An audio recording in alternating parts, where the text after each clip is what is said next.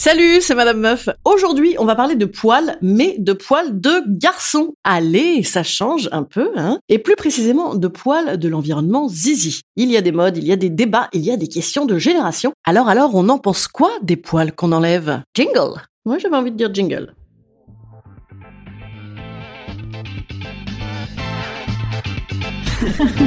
Salut, c'est Madame Meuf. Et bam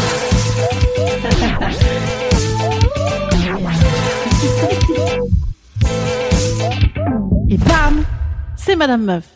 Alors moi, j'ai un sujet avec les poils, c'est que je n'ai pas de sujet avec les poils. En fait, je suis assez neutre, pour une fois d'ailleurs. hein. C'est-à-dire que tu en as, c'est bien, tu n'en as pas, c'est bien. Mon petit côté œcuménique, hein, ou mon petit côté manger à tous les râteliers.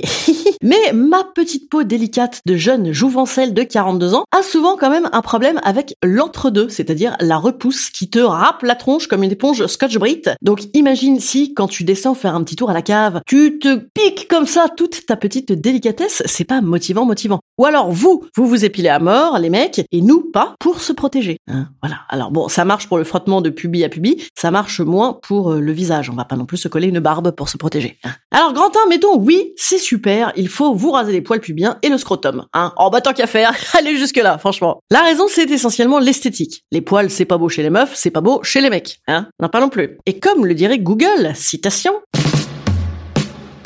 Des testicules soyeuses et lisses seront plus harmonieuses et esthétiques. Alors, j'entends immédiatement les réclamations. Oui, euh, mais on va avoir mal. euh, imagine, on va être circoncis en même temps. Euh...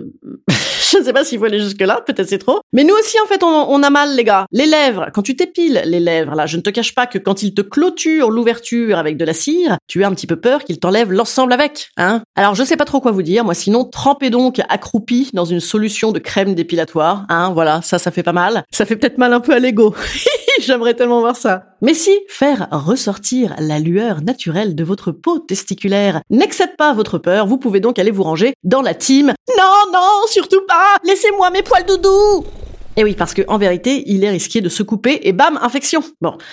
Euh, en même temps, nous pareil, hein. Non, non, sans vouloir ramener la couverture à nos 30 ans d'épilation. Ah oui, je sais, baliverne. Eh bien, je vous propose d'écouter les statistiques puisque c'est tout de même un podcast très didactique. 25% des hommes s'épilent la zone pubienne versus 47% des femmes. Un sondage Gillette, la perfection au masculin. Voilà, Gillette, si tu veux sponsoriser ce podcast, n'hésite pas. Là, c'était gratis, mais sinon, tu, peux me donner de l'argent. Voilà. Notons tout de même qu'il y a moins de meufs qu'avant qui s'épilent et plus de mecs qu'avant. Comme quoi, ça évolue un petit peu, mais ça reste anecdotique tout ça. Et à la question que j'ai posée sur mon Instagram, oulala, oulala, comme il faut vous abonner, vous avez vu un véritable Instagram de société où vous êtes le héros. Eh bien, j'ai demandé aux consommateurs euh, IS de zone pubienne masculine, est-ce que c'est fameux sans poil ou est-ce que on s'en fout en fait? Et ben bam, c'est sans appel, hein. 30% kiff, 70% s'embrasse le nombril avec le pinceau de l'indifférence. J'hésitais avec sans lustre l'asperge ou sans coiffe la schneck, plus à propos, mais plus grivois, bien sûr. Ce sondage était quand même assez intéressant parce qu'il est resté très régulier pendant toute sa durée, hein, même quand ça montait en chiffres, ça restait vraiment très équilibré sur le 2 tiers 1 tiers. Je note tout de même quelques originalités, notamment quelqu'une qui m'a dit "Non mais moi c'est pas que je trouve ça beau ou que je m'en fous, c'est que ça me fait fuir." Et c'est vrai que c'est une option aussi, je n'y avais pas pensé. Et quelqu'une d'autre m'a également dit "Le pubis masculin en ticket de métro, j'ai vu ça une fois, il y a un petit côté Adolf Hitler."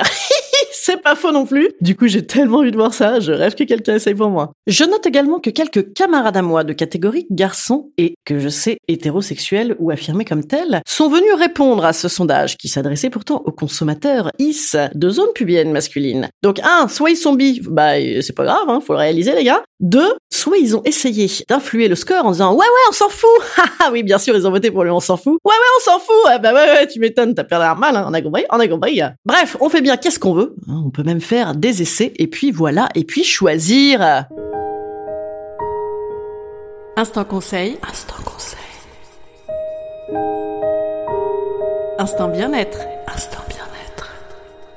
Je nous conseille des poils. Welcome les poils pour tout le monde. C'est l'hiver, en plus ça nous réchauffe et si on s'ennuie, on peut jouer avec. Franchement, ça va bien nous occuper à la Noël. À la messe de Noël. Allez, je vous dis à mardi prochain. Oui, je sais, ça va être long. Mardi prochain. Alors là, on rentre dans un step de sexualidad assez suave. Voilà, je ne vous en dis pas plus. Un truc très Noël encore. Salut, salut. À mardi.